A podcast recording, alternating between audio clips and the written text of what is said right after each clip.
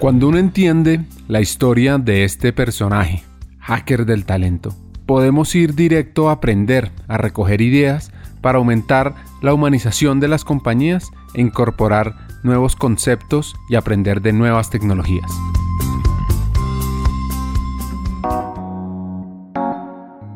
En el lado A conocimos la historia de Guillermo y ahora en este lado profundizaremos una parte que nos faltó de su historia y sabremos un poco sobre el impacto de conectar con la gente y darles herramientas para su desarrollo. Empecemos escuchando pues, qué pasó después del proyecto de apoyo en el eje cafetero. No, ahí ya eh, toda la época de expansión, digamos, de planta física de Nacional de Chocolates termina. Me voy a trabajar a la planta de Río Negro, de Nacional de Chocolates a aprender mucho más acerca de temas de administración y producción. Realmente eh, para mí Nacional de Chocolates fue una escuela espectacular en todos los temas de liderazgo. El gerente de producción de Doria renuncia y se retira. Y me llama en ese momento el presidente de Doria, me dice, pues si usted hizo las, las paredes, y usted montó las máquinas, pues usted debe saber de esto, venga a ver, hágale para acá como director de producción. Y ahí empieza pues un proceso que sigue siendo muy técnico, pero enfrentarme toda, otra vez a todo ese mundo de las personas, de las personas. Siempre Doria en expansión constante, montando nuevas líneas de producción, montando nuevos equipos de empaque, modernizando el molino. Eh, Doria ha gozado pues de un gran apoyo por parte del grupo y una prosperidad eh, comercial muy muy importante. Todavía sigue pues creciendo. Y ahí pues estuve 16 años de mi vida en donde iniciando por producción, luego me hice cargo de logística, que es otro liderazgo distinto, muy de inmediatez, muy de decisiones rápidas, y al final llega un nuevo presidente que se llama Álvaro Arango a darle pues como todo un vuelco a la visión comercial de la organización y con Álvaro montamos lo que se llama hoy en día el modelo de cadena de abastecimiento del negocio de pastas. Digamos que todo ese modelo de cadena de abastecimiento, ya un negocio con tres instalaciones muy grandes, eh, la planta de pastas de Barranquilla, la de Bogotá y el molino de, trigo, que también es una instalación muy grande que está ahí junto a la planta de pastas en Mosquera. Yo empecé a encontrar ya como, como un límite, mirando retrospectivamente en uno de esos ejercicios que hace uno de, de coaching, realmente cuál es la clave para cualquier líder en cualquier ramo del sector público, privado, emprendedores, es su gente.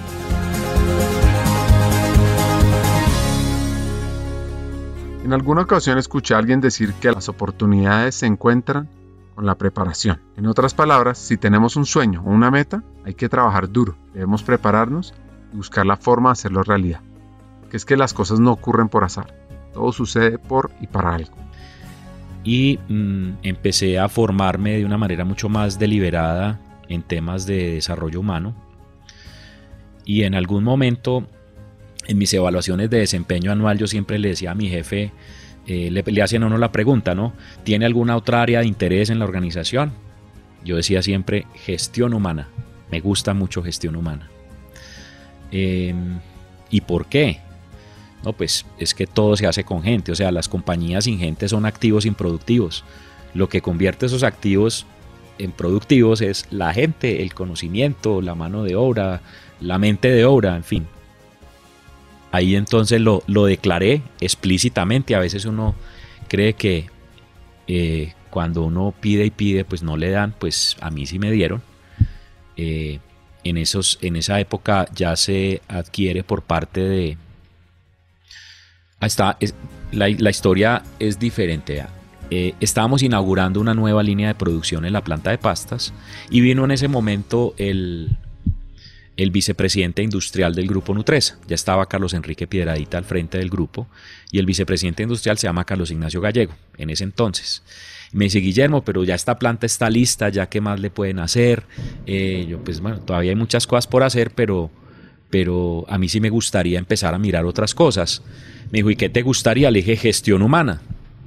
Me dijo, ¿en serio? Bueno, prepárate porque después llega, puede llegar la oportunidad más o menos cuatro años después, yo no sabía que él iba a ser el presidente de, Grupo Nutresa, ni él tampoco. Eh, entonces, recibo una llamada y me dice, bueno, Guillermo, tú supiste que ingresó el grupo El Corral a Grupo Nutresa. Le dije, sí, señor, hace más o menos un año. Me dijo, bueno, ¿tú me dijiste alguna vez que te gustaba la gestión humana? Le dije, sí, señor, me gusta la gestión humana todavía. ¿Y te preparaste como te dije?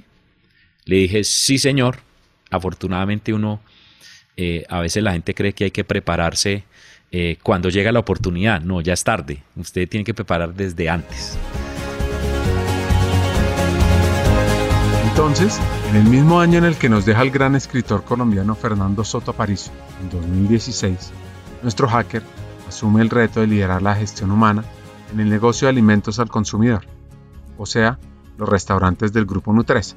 Yo le mandé la hoja de vida con todos los, los roles, la experiencia, los estudios, pues tuve la fortuna de hacer un acuerdo con mi jefe para ir a estudiar a, Kellogg en em, cerca de Chicago, donde hice algunos eh, varios cursos de formación de liderazgo, uno de marketing, uno de CEO, unos pagados por mí, otros pagados por la compañía, pero ahí hice un desarrollo bien importante para tratar de ponerle ya más nombre a las cosas que naturalmente había enfrentado.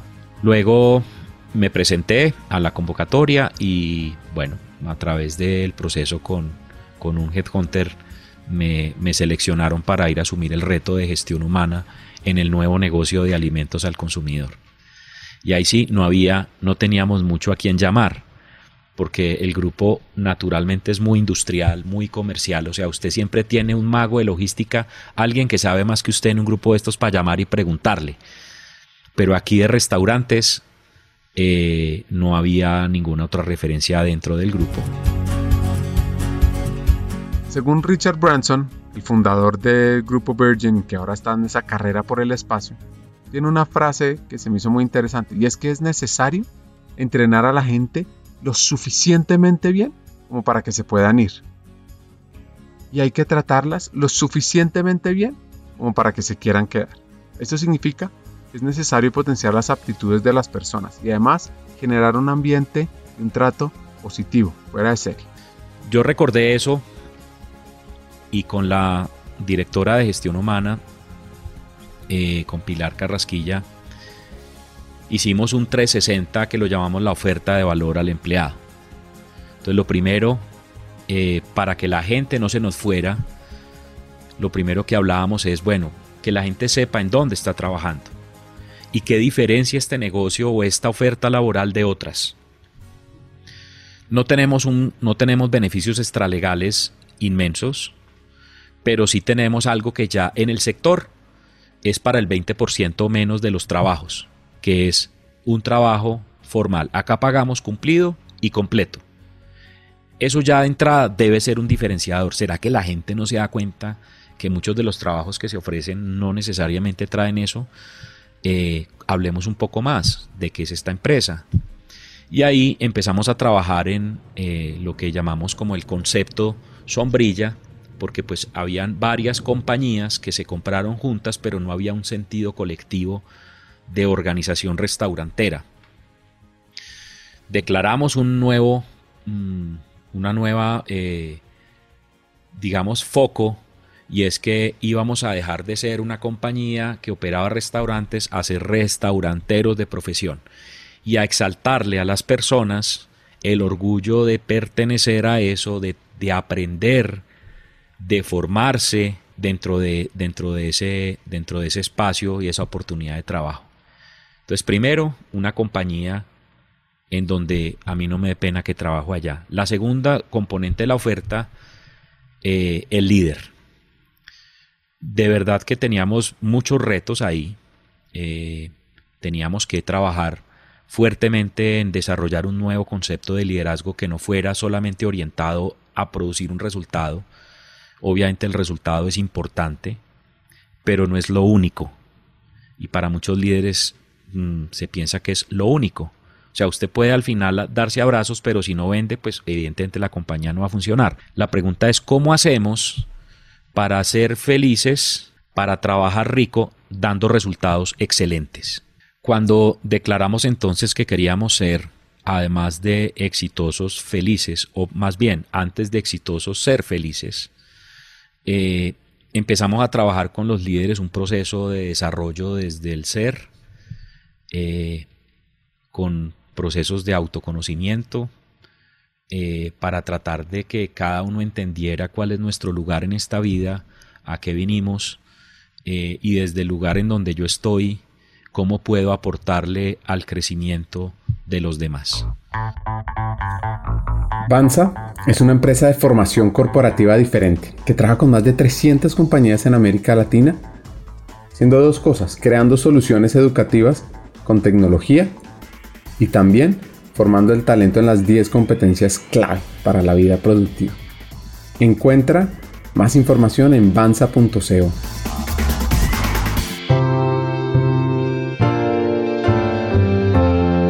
Los líderes juegan un papel fundamental en toda la organización y dentro de la visión de Guillermo, ellos deben encargarse de generar confianza y cercanía. Mejor dicho, los líderes deben conectar con su gente. Pero, ¿para qué?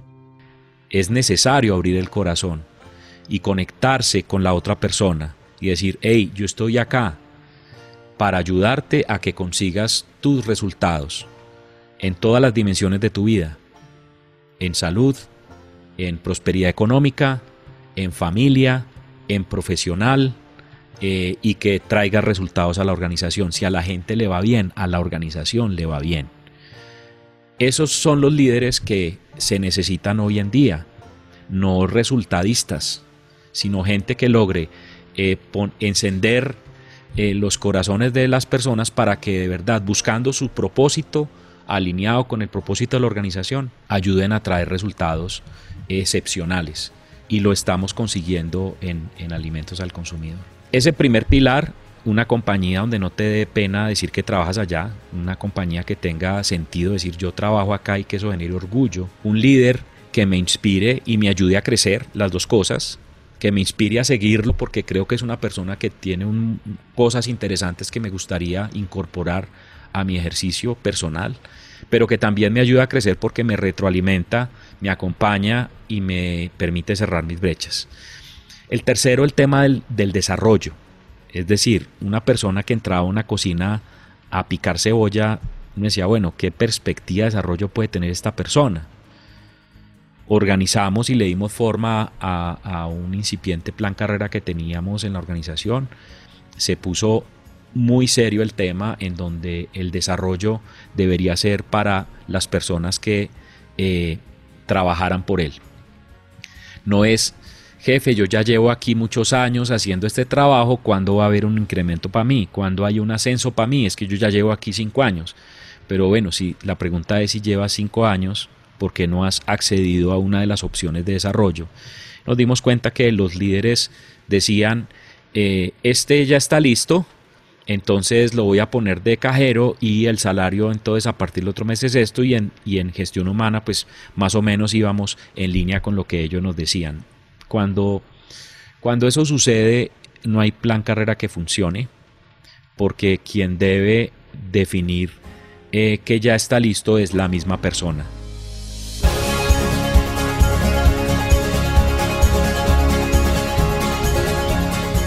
Cuando las personas deciden aprovechar las oportunidades, creer en sí mismas e impulsar su desarrollo, has logrado algo muy importante de talento humano.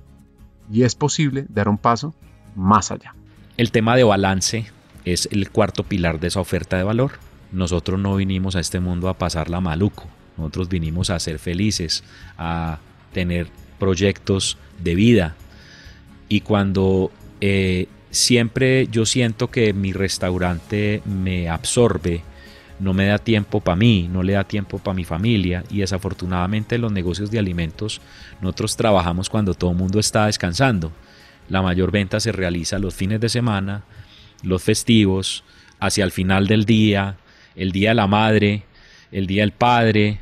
Entonces, los que trabajamos en este negocio ya sabemos que no vamos a poder ir a visitar a la mamá el día de la madre porque estamos todos trabajando, ¿sí?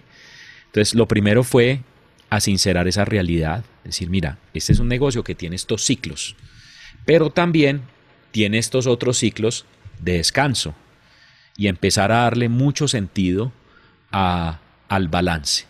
es decir, a que las personas pudieran también tener una vida eh, trabajando con nosotros.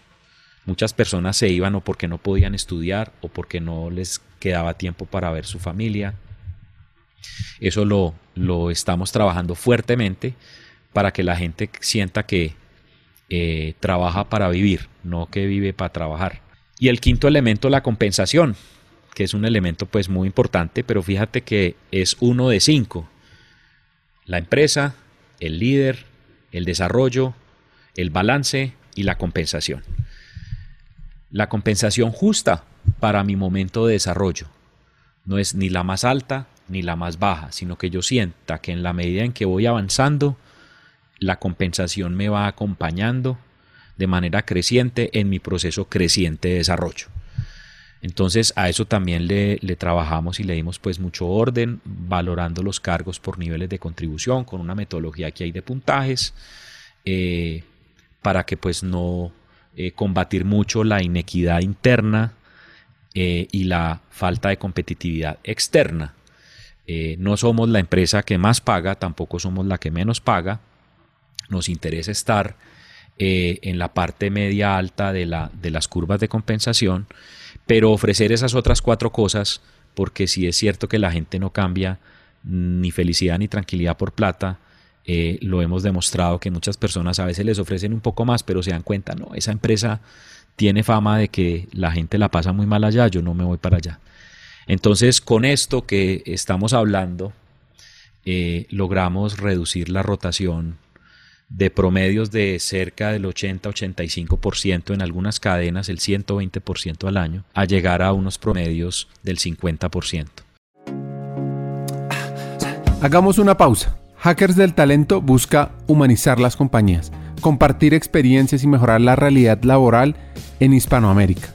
Necesitamos de una comunidad, porque solos imposible. Así que tu apoyo es fundamental. ¿Cómo? Compartiendo nuestros episodios por WhatsApp, por las redes sociales, suscribiéndote a nuestras plataformas y comentando. Ya hay varios que se han montado en esta comunidad. Gracias a Crip Bogotá por tu apoyo y cerramos esta pausa. Continuemos con el episodio.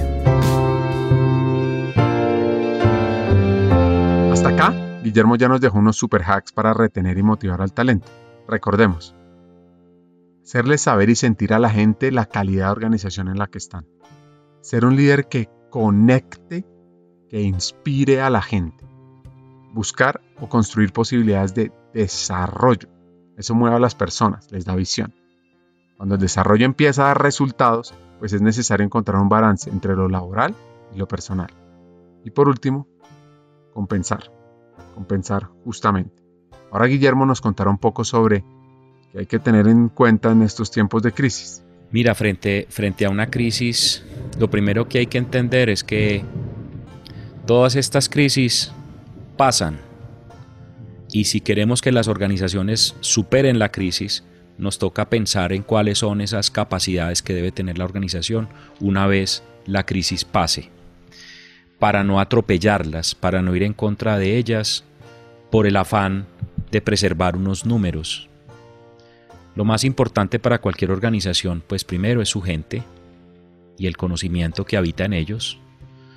Segundo, las marcas, que es lo que es visible al consumidor, y por eso las marcas deben actuar hacia la gente de una manera eh, que digamos sea coherente con su propósito superior. Y tercero, los clientes los cuales hay que cuidar también porque son los que después van a empezar a regresar. Y finalmente hay un común denominador que conecta a los tres que se llama sentido de humanidad. Sentido de humanidad. Para cerrar este episodio, nuestro hacker nos deja un par de consejos muy valiosos. Una vez más, gracias por escucharnos y hasta un siguiente episodio en Hackers del Talento. No cambiar felicidad por plata. De verdad que creo que es el mejor consejo y que sirve para muchas cosas. Para retener gente muy buena que le están ofreciendo irse a ganar más pero que no se han dado cuenta que la van a pasar muy mal. Más que, más que peor nada, pues que tampoco se trata de eso, de que la gente entonces se quede, no, pues yo me quedo porque como no hay nada mejor todavía. No, no, si tienes planes de irte, ven, yo te ayudo a buscar un buen trabajo que tenga que ver con tu potencial, con la proyección, que esté en un sector de la economía que más adelante eh, puedas, puedas prosperar. Eh, y es en serio que yo le he ayudado a algunos de las personas de, mi, de mis equipos cuando toman la decisión de que quieren algo diferente, hacer una buena búsqueda y, buscar un, buen trabajo. Eh, creo que eso genera que la gente tenga mucha confianza, mucha confianza. Tal vez ese sería otro, otro consejo, es lo primero que el líder debe trabajar cuando se enfrenta a un grupo es construir confianza. Es lo primero que tiene que hacer, porque sobre la confianza va todo lo demás. Hoy en día se habla de trabajo ágil, el agilismo. Pero tú cómo vas a tener iniciativa y ser ágil cuando sabes que tiene un jefe que te respira en la nuca y que si te equivocas te va, te la va, te va a cortar la cabeza. Entonces el agilismo, que la gente huele sola, con rapidez, con creatividad, con agilidad, parte de que el líder logre cimentar en su equipo de trabajo la confianza suficiente para que sepamos cómo nos podemos mover.